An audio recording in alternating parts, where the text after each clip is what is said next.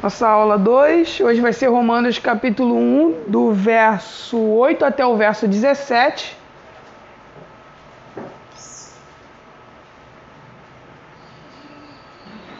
Romanos capítulo 1, do verso 8 até o verso 17. Nós vamos ler esses versos depois a gente vai acompanhar na nossa na nossa apostila. Eu vou pedir que aqueles que tiverem dúvida é, se puder anotar ou guardar, aí no final a gente vai estar tá tirando as dúvidas daquilo que a gente foi é, foi falado, tá bom? Daquilo que foi ensinado. E se caso eu não souber, eu passo para os presbíteros da casa. Eu passo, eu passo para as autoridades. Vamos lá. Vamos ler, gente. A minha versão aqui é NVT nova versão transformadora, você vai acompanhando aí da sua, tá? Capítulo 1 de Romanos, a partir do verso 8, que diz assim: Antes de tudo, quero dizer que por meio de Jesus Cristo, agradeço ao meu Deus por todos vocês, pois sua fé nele é comentada em todo o mundo. O Deus a quem sirvo em meu espírito, anunciando as boas novas a respeito de seu filho, sabe como nunca deixo de lembrar de vocês em minhas orações, sempre pedindo, se for da vontade de Deus, uma oportunidade de vê-los. Desejo muito visitá-los, a fim de compartilhar com vocês alguma dádiva espiritual que os ajude a, a se fortalecerem. Quando nos encontrarmos, quero encorajá-los na fé e também quero ser encorajado por sua fé.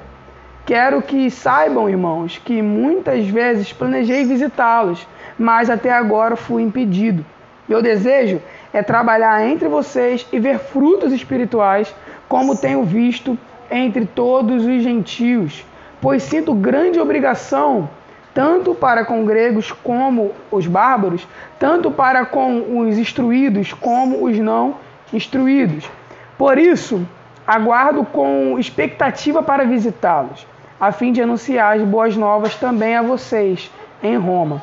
Pois não me envergonho das boas novas a respeito de Cristo, que são o poder de Deus em ação para salvar todos que creem, primeiro os judeus e também os gentios.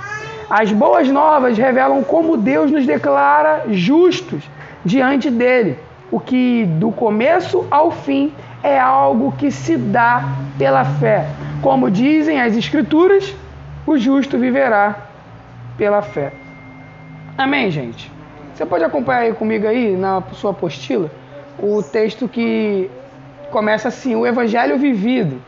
Você pode falar vivido, né? Eu falei semana passada.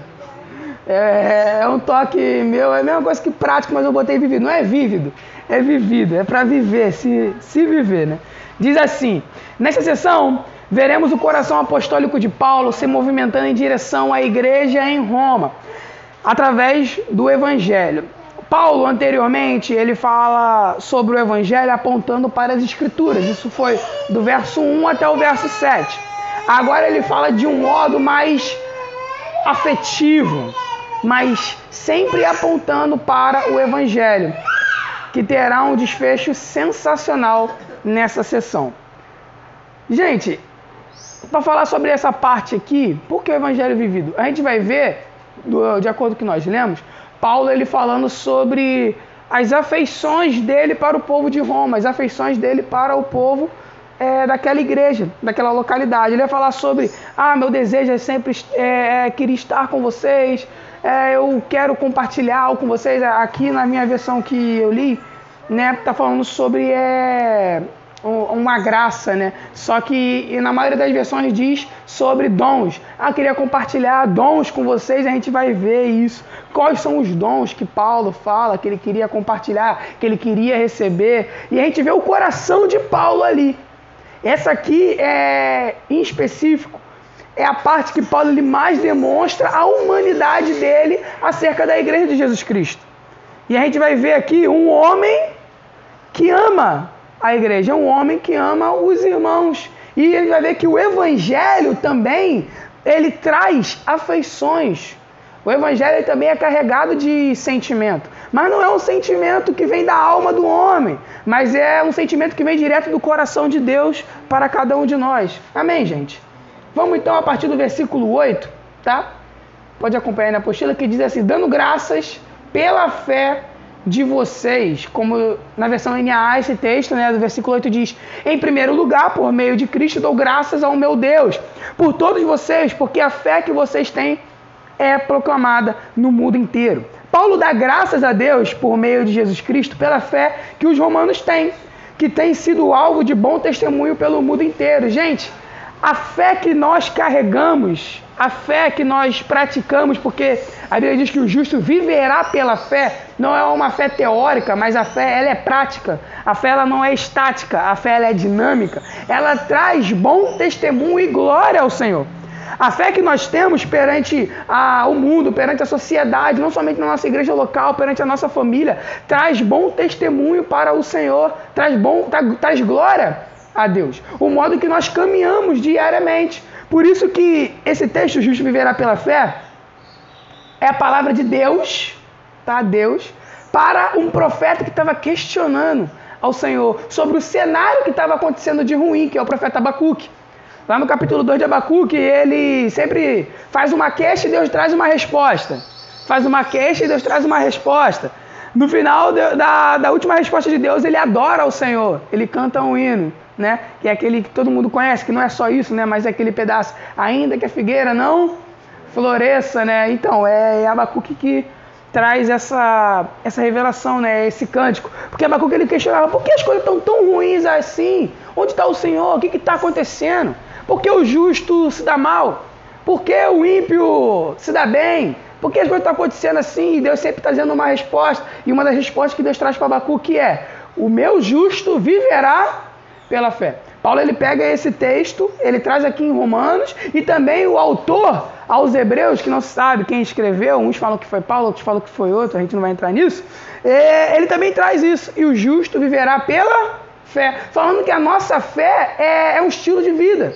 Viver em fé faz parte da nossa vida, sabe? A gente tem que acordar todos os dias, estando preparados e prontos para estar vivendo em fé.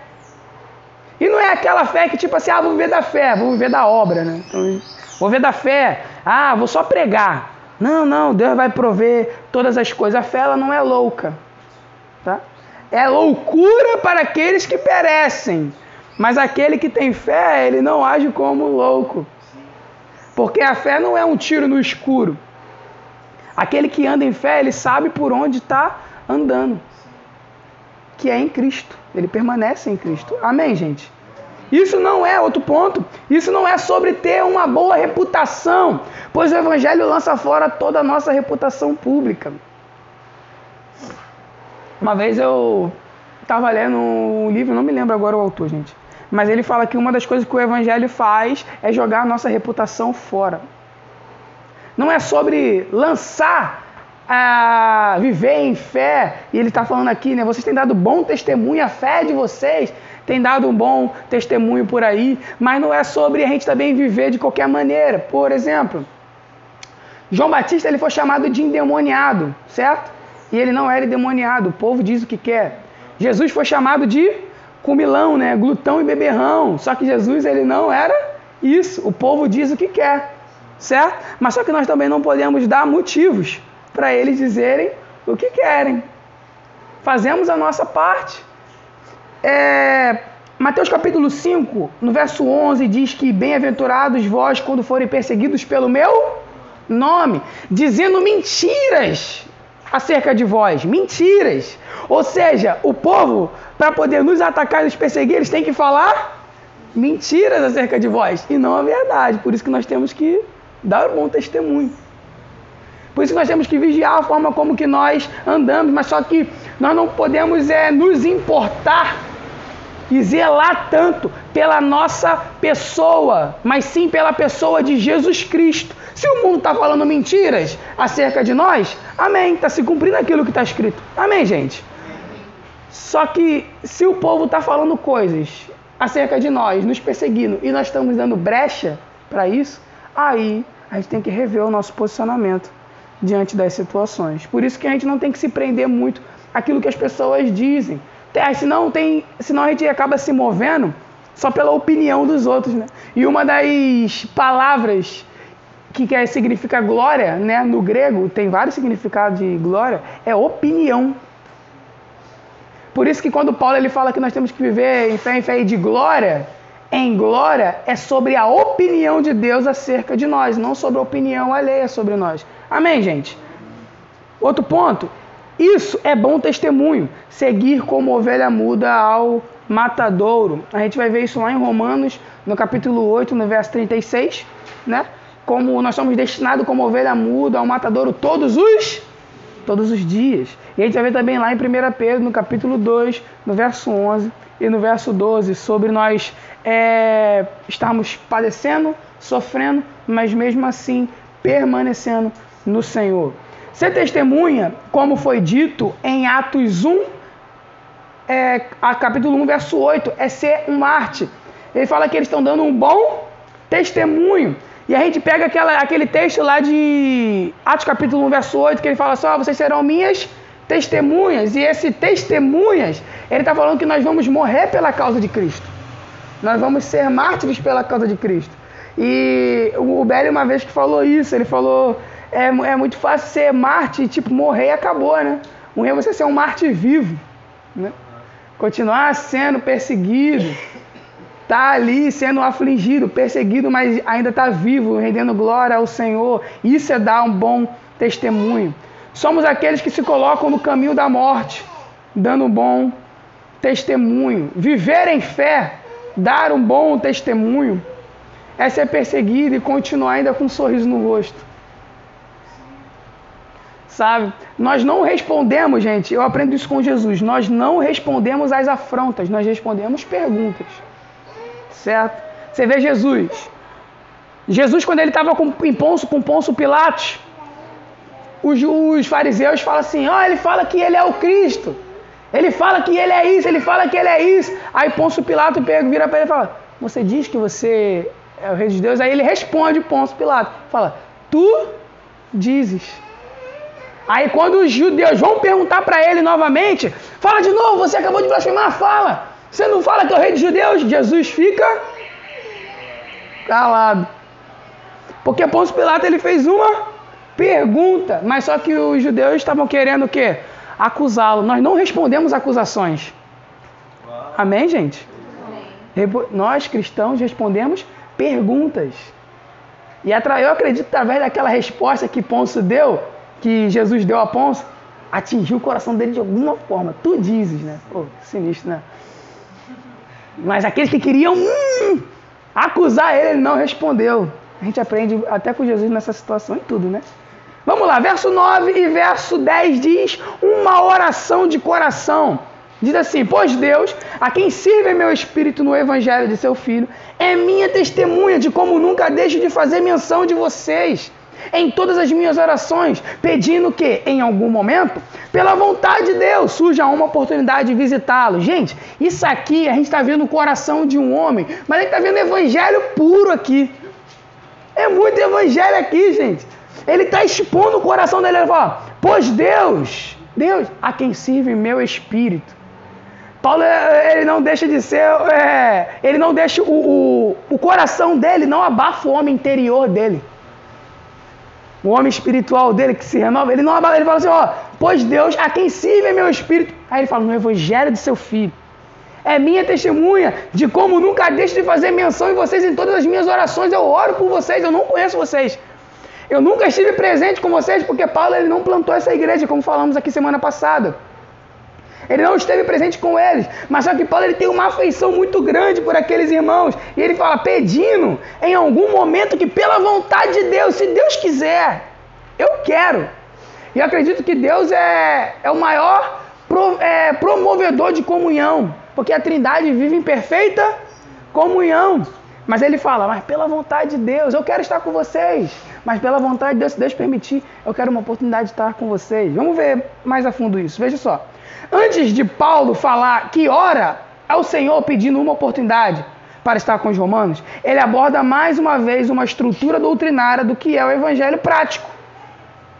Ele diz: Pois Deus a quem sirve em meu espírito no evangelho de seu filho.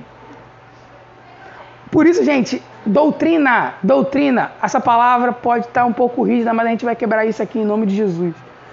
Doutrina é prática, doutrina não é ruim, doutrina não é faz isso, não faz isso, não é isso.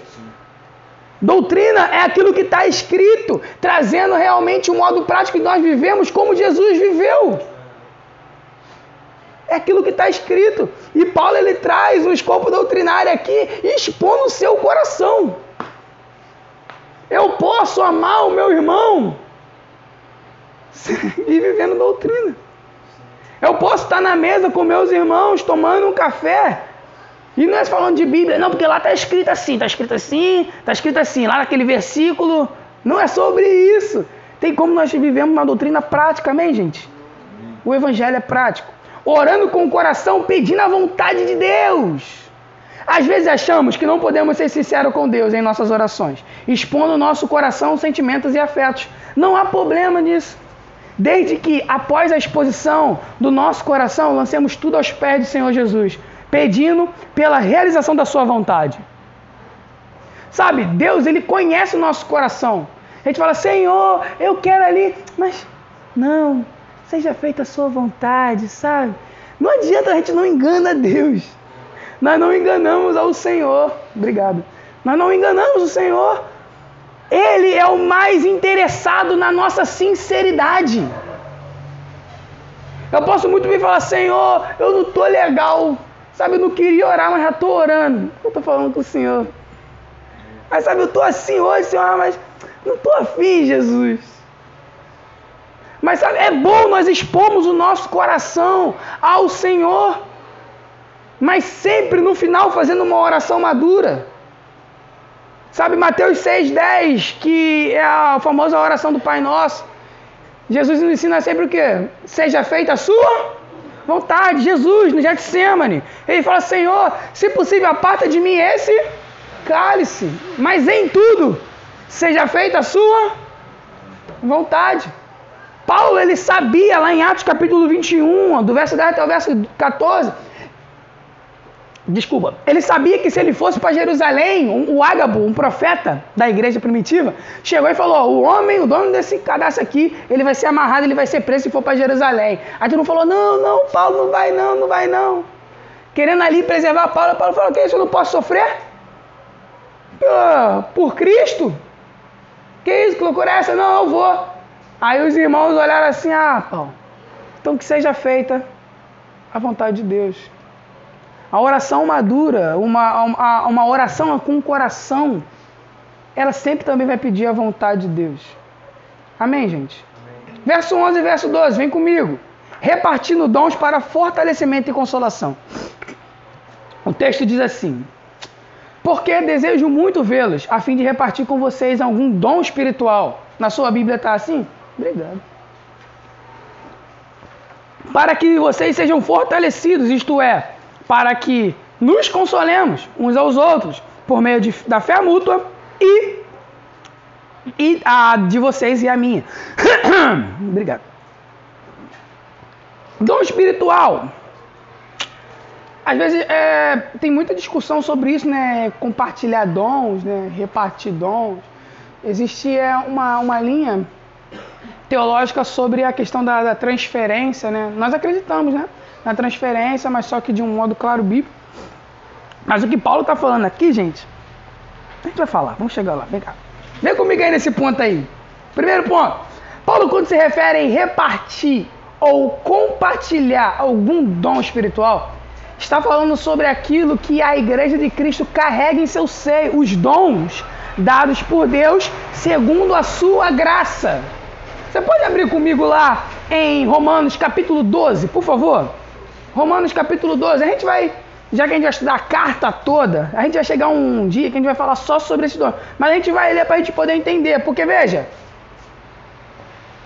quando Paulo fala sobre repartir dons, a gente entende, que a nossa casa entende, que existe o, os dons do Espírito. Amém, gente? Escola Revival tá aí, certo? Júlio, né, pastor? Olha só, cria expectativas, tá? Escola Revival. Vamos falar sobre isso, muita coisa, né? Tem coisa boa. Opa, rapaz, meu filho. Vai, pastor. Vê só, aos dons do Espírito. Abriu lá comigo Romanos 12? Fica aí aberto aí, Romanos 12, versículo 6 ao versículo 8. Aos dons do Espírito, que está lá em 1 Coríntios, capítulo 12, do verso 8 ao 10, e também versículo 28 ao 30. Aos dons do Filho, os dons do Filho, que são os dons ministeriais, que é Efésios capítulo 4, verso 11, e aos dons do Pai, os dons do Pai. Sabe lá em Efésios capítulo 2, verso 8, que diz: é, Vocês são salvos mediante a fé, né? pela graça sois salvos mediante a fé, e isso não vem de vós, é. É o quê? Dom de Deus, certo? Dom de Deus, Deus Pai. E esse dom de Deus, ele é destrinchado e dado pela graça que está descrito nessa listagem aí de Romanos 12. Você abriu aí comigo? Pedi para vocês abrirem, eu não abri. Meu Deus. Vocês perdoam? Que isso? Aí, isso é. Nem vou retrucar. Não vou. Ah, é, vamos lá, olha só, Romanos 12, do verso 6 ao verso 8, diz assim: Deus, veja, Deus, minha versão NVT, em sua graça, Deus em quê? Segura, Deus em sua graça. Pela graça social mediante a fé, isso não vem de vós, é dom de Deus, pela sua graça, quando nos salva, ele dá dons à sua noiva. E a listagem dos dons está aí. Deus, em sua graça, nos concedeu diferentes dons. Portanto, se você tiver capacidade de profetizar, faça-o de acordo com a proporção da fé que recebeu. Se tiver o dom de servir, sirva com dedicação. Se tiver, se for mestre, ensine bem. Se seu dom é consistir em encorajar as pessoas, encoraje-as. Se for o dom de contribuir, dê com generosidade. Se for o de exercer liderança, lidere de forma responsável.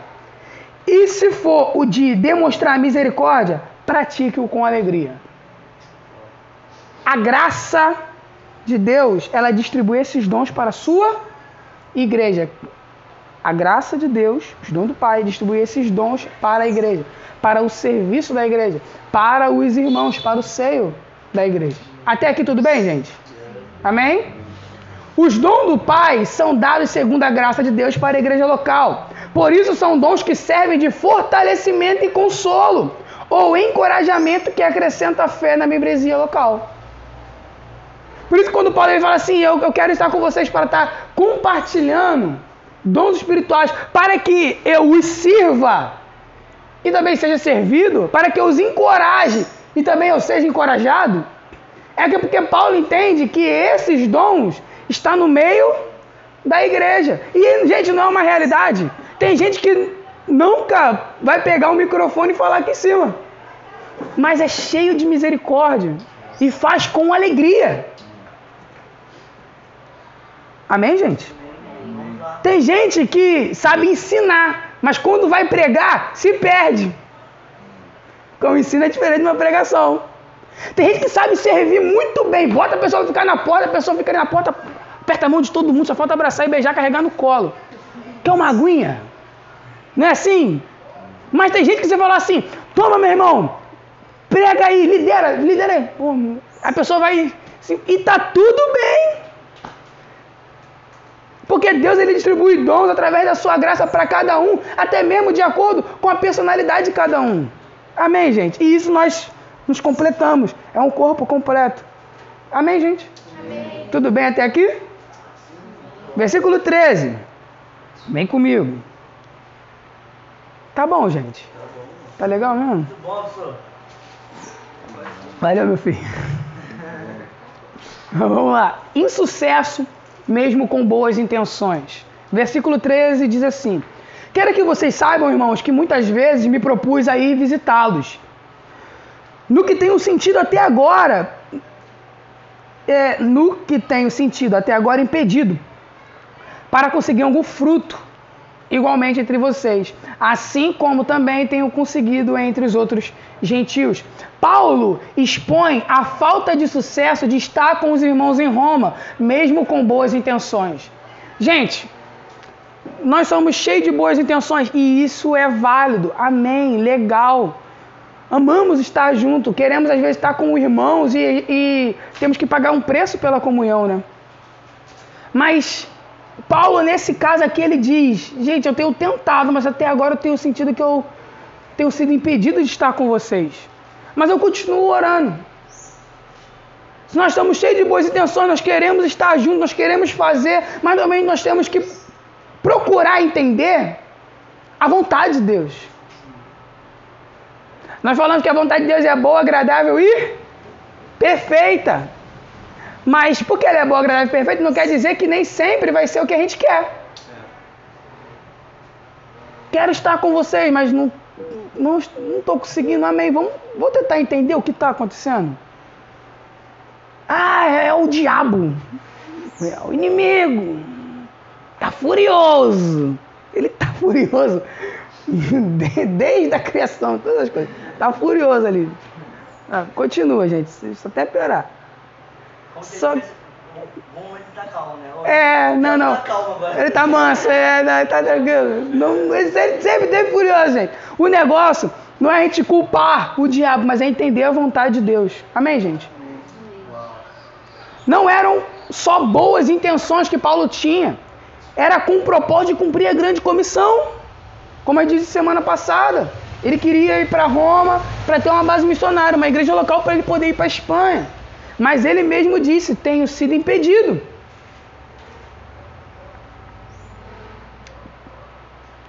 Provérbio 16, 1, verso 1 e verso 2. O homem pode fazer planos, mas quem dá a última palavra é o Senhor. O coração do homem almeja as coisas, mas Deus é que dá a última palavra. Temos que procurar entender a vontade de Deus.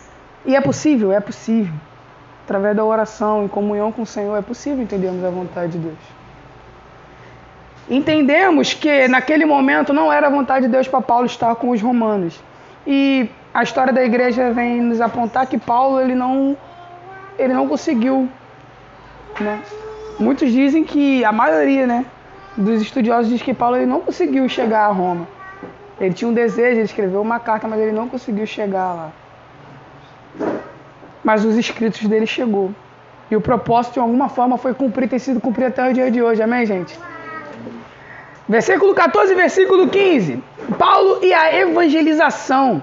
Nós falamos sobre o evangelho vivido. Você vê que o evangelho que Paulo carrega é, é, é, recheado de afeições, ele tem amor pelos irmãos, ele tem paixão, mas ele não deixa as escrituras de lado, ele não deixa a doutrina de lado. Amém, gente? Trazendo a doutrina prática. Paulo e a evangelização. Vamos agora do versículo 14 e versículo 15 ler. Vamos lá.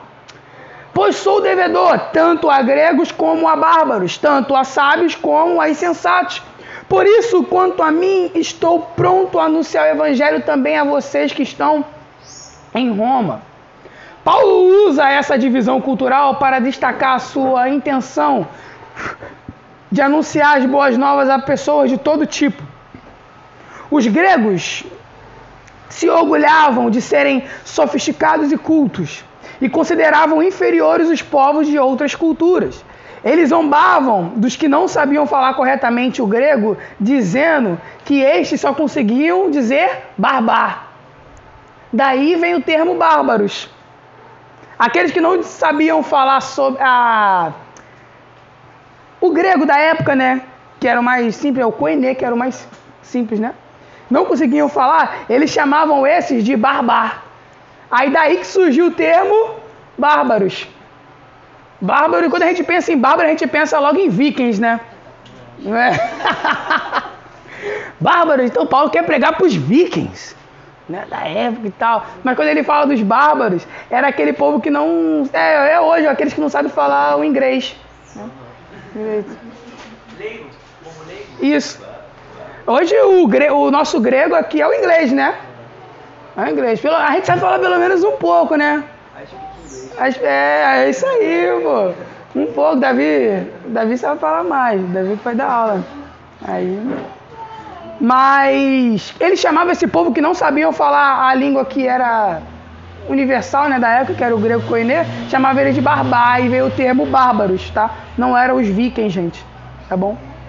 Por isso Paulo diz ser devedor, pois grande foi a graça dada a ele por Deus, que ele se sente na responsabilidade de pregar o evangelho para todas as culturas. Ele fala, me sinto devedor dos gregos, tanto com o grego como com o bárbaro. Ele quer pregar para todas as culturas. Ele quer alcançar os povos. Esse é um coração missionário. Esse é um coração apostólico. Amor à igreja local, mas também um amor por aqueles que estão perdidos, aqueles que estão distantes. E ele se sente devedor disso porque grande foi a graça que o alcançou.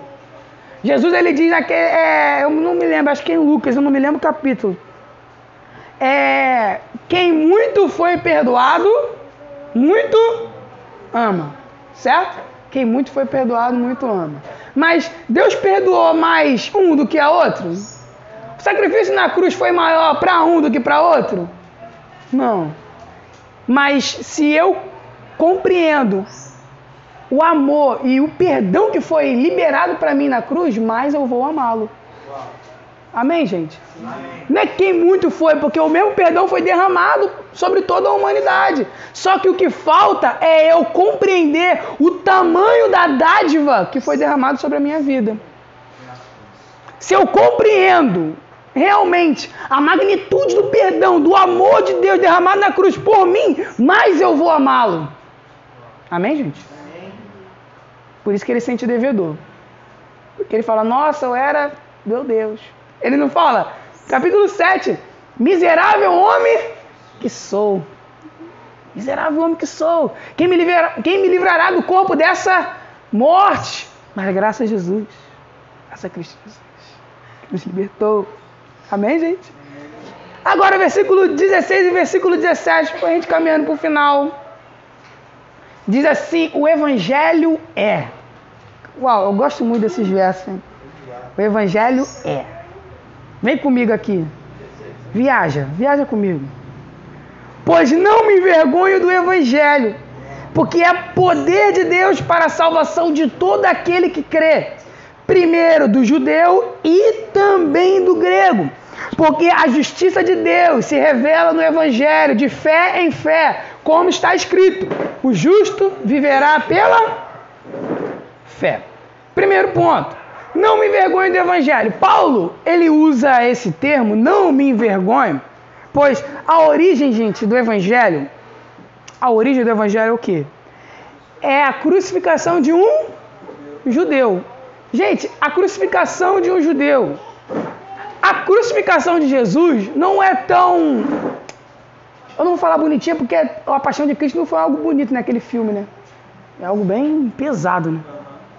Mas vou te falar, não tinha aquela tanguinha. Sim. Né? Não é tão romantizado. Não é isso. Tá? Não é os, as pinturas de Michelangelo. O significado da cruz. É, assim, ó. é não, assim, não é nada disso. Não é tão romântico assim como que nós imaginamos. Era um homem que ele apanhou por demais. Nu, preso, sua vergonha ali então, quando Paulo fala que ele não se envergonha do Evangelho, por que não se envergonha do Evangelho? Porque a origem do Evangelho é a crucificação de um judeu. E nós sabemos que é, todo aquele que é morto, que era morto pelo Império Romano, de crucificação, ele era dito como um maldito. Também está escrito lá em Deuteronômio, que eu não me, não me lembro agora. Todo aquele que for pregado no madeiro é maldito, será maldito. O modo que Jesus morreu foi vergonhoso, gente. Aí, olha só, o seu Senhor, o meu Senhor, foi morto de forma vergonhosa, humilhante. E eu o sigo. E eu o sirvo. E nós sabemos que os romanos naquela época eles eram o quê? Orgulhosos, dominadores do mundo. Certo? Paulo ele fala que ele não se envergonha do evangelho, Não é por falar. Ele poderia falar assim: o evangelho é poder de Deus, né? E prosseguir o que ele falou. Mas ele traz logo: não me envergonho. Porque o mesmo que o meu Senhor foi crucificado de modo vergonhoso, humilhante, ele ressuscitou. Aí está o poder de Deus. E eu sigo um homem que foi crucificado. Eu sigo um homem que foi crucificado. Eu não me envergonho disso, não.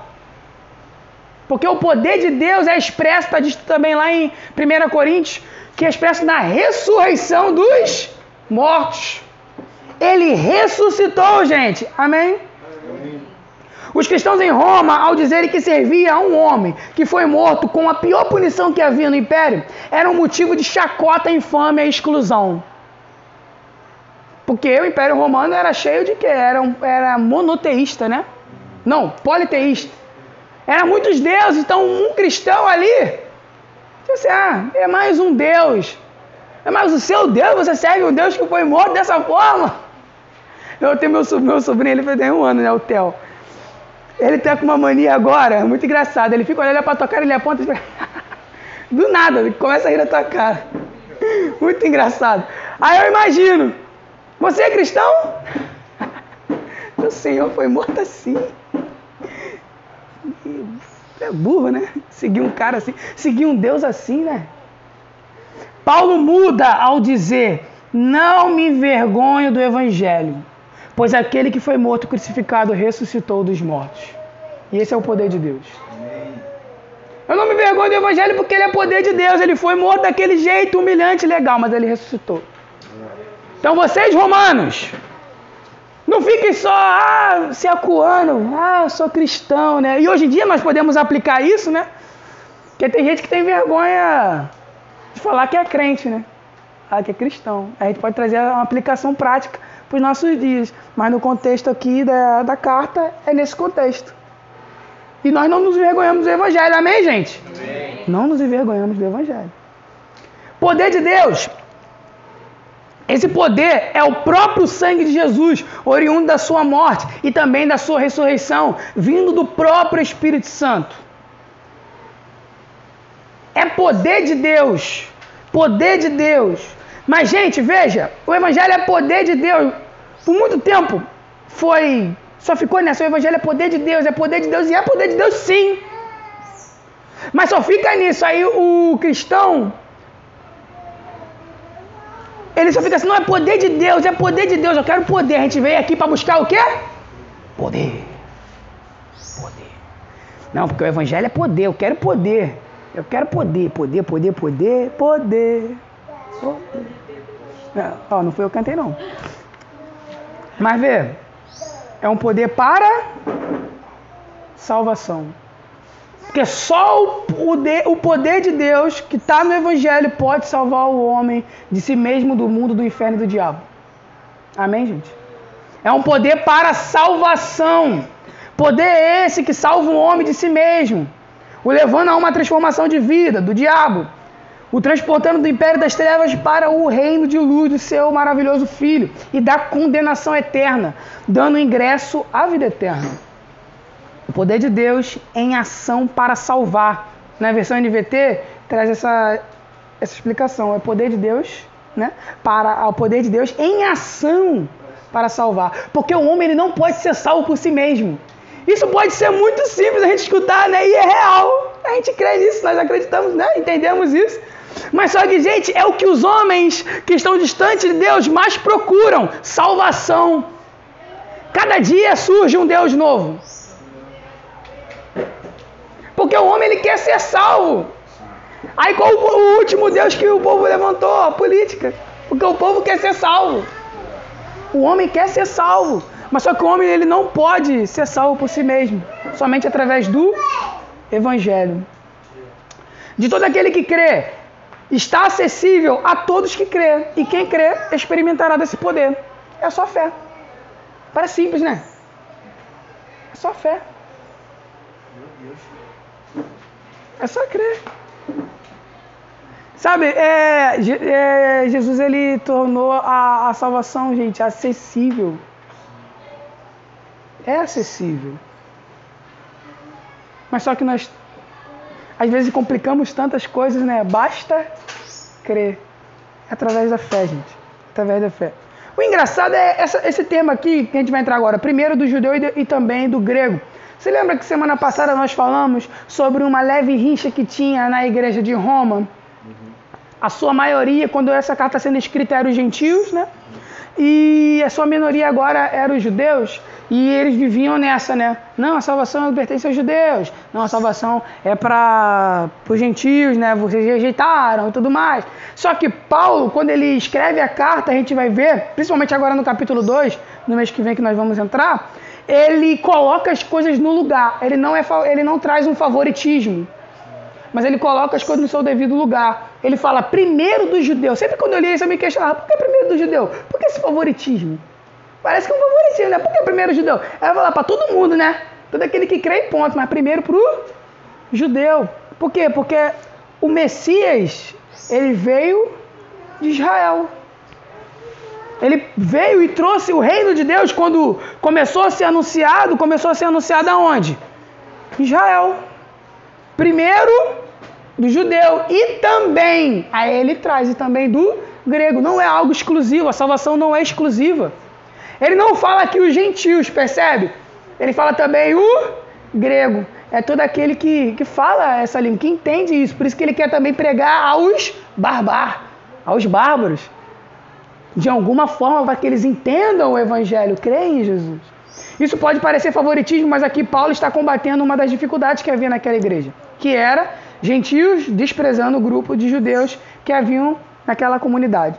Mais à frente, Paulo vai apontar para o lugar de Israel no propósito eterno de Deus, lá no capítulo 9. O Evangelho é a justiça de Deus. A justiça de Deus é revelada no corpo martirizado de Jesus Cristo, por amor de uma humanidade que se rebelou contra o próprio Deus. Quando nós vemos Jesus na cruz, ali foi derramado sobre ele a, a ira de Deus para que se cumprisse a justiça de Deus. Por isso que nós temos que às vezes ter um, um, um tanto de cuidado quando a gente pede, Senhor, faz justiça. Pedir a justiça de Deus. A justiça de Deus foi a crucificação do seu filho. A justiça de Deus foi a crucificação do seu filho. Não foi nada bonito. Por isso que aquele que tem, bem-aventurado que tem fome e sede de justiça, né? Eu tenho, eu tenho sede, né? Aí o que, que eu faço? Eu tenho sede, vamos dizer que é um copo de justiça. Certo? Eu vou ser saciado. Mas a partir que eu fazer o quê? Oi? Passa por mim primeiro a justiça.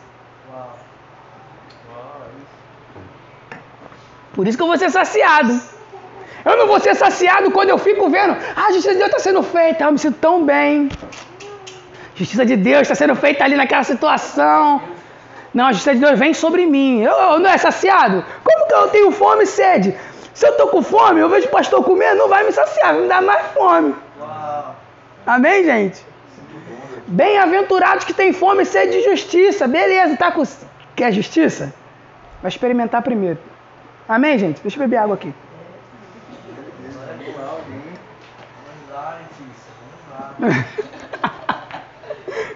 Vamos prosseguir.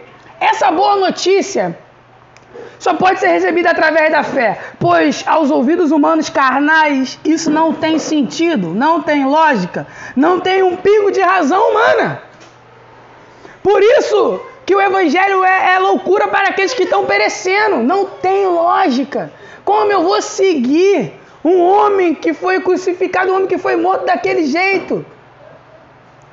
Como eu vou ser cristão para abrir? O que é? Gente, Jesus não morreu para realizar meus sonhos, amém? Aí Jesus, quando eu, eu venho para ele, fala: Meu filho, eu te amo. Abre mão agora dos seus sonhos. Abre mão da tua vontade para viver a minha. Ah, Senhor, não quero não, sabe? Aí faz que nem o jovem rico, né? Vai sair triste. Não é aquilo que nós queremos. É loucura. Aí a pessoa fala assim: eu ser crente? Eu ser da igreja? Eles falam assim, né? Eu ser da igreja? Eu sou tão jovem. Então, tem tanta coisa para viver aí e tal. Mas sabe que a verdadeira vida está com Ele, né, gente? Ele é a verdadeira vida. O justo viverá pela fé e fechamos aqui. Essa resposta veio de Deus para o profeta Abacuque num contexto de injustiça. Num contexto de injustiça. E o profeta clamava por justiça. O profeta clama por justiça. E a resposta de Deus para ele é: o justo viverá pela fé. E justo é aquele que pratica a justiça. Amém, gente? Amém. Eu quero justiça, quero que Deus faça justiça, mas eu não vivo de modo justo. Complicado, né? E começa nas coisas tão pequenas, né, Willy? Pagar o irmão que está devendo. Quero tanto justiça. Ah, a, a, a, gente reclama tanto, principalmente desse, desse cenário. É por isso que a gente tem que orar mais, gente. Sala de oração amanhã, tá? Vocês estão. É, deixa aí, vamos lá, vamos. A gente levanta logo aqui, né? Que, a gente tem que orar mais. Porque olha só, a gente fala assim, Senhor, faz justiça, faz justiça, mas a gente mesmo não está vivendo de modo justo. Nós estamos vivendo de modo justo. Queremos tanto justiça, mas justiça não está passando por nós primeiro. Deus no Antigo Testamento já está apontando para o Evangelho que foi revelado em plenitude no seu Filho Jesus, dizendo que essa boa notícia só se é apropriada pela fé. Ali em Abacuque, quando ele fala, olha só meu filho, o justo viverá pela fé, ele já está apontando para o Evangelho, para aquilo que foi revelado em Jesus Cristo. O verso 17, terminamos aqui. As boas novas revelam como Deus. Eu gosto da versão NVT, gente. Se você tiver, ah, quero comprar uma Bíblia, tá? NVT, nova versão transformadora, é muito bom, faça entendimento, sua mente vai explodir. É bom, lê a Bíblia. As boas novas revelam como Deus nos declara justo diante dele. O que do começo ao fim é algo que se dá pela fé. Como diz as Escrituras, o justo viverá pela fé. Amém, gente? Podemos ir para a conclusão? Paulo traz o evangelho na prática, no modo de vida, na conduta com os irmãos na igreja local e no posicionamento de evangelização com o descrente, cumprindo a grande comissão, provando e vivendo que o evangelho é pela fé. Uma pergunta para os irmãos refletir, você essa apostila é sua, você ganhou, né? Fica à vontade aí leva para casa, rabisca, dá, tira xerox, faz à vontade, mas essa pergunta é para você. Essa pergunta é para você. Uma pergunta para você refletir. Você tem vivido o evangelho que as escrituras ensinam de modo prático? Você tem vivido o evangelho de modo prático? Aquilo que está escrito nas escrituras? No seu dia a dia, na sua casa, na sua vizinhança, no seu trabalho, você tem vivido esse evangelho? Paulo, de modo muito prático, ele traz aqui. Como que é para se viver o evangelho? Não é só assim, Jesus morreu por você. Jesus, morreu. Jesus te ama. Ele me ama. Ele te ama tanto. É para o ensino mesmo, né? Não é para cantar, certo? Glória a Deus por isso. Mas você tem vivido? Como que está a prática do evangelho na sua vida diária? Reflete aí, escreve. Na próxima aula, se você trazer, eu te dou uma, uma bala. Amém, gente?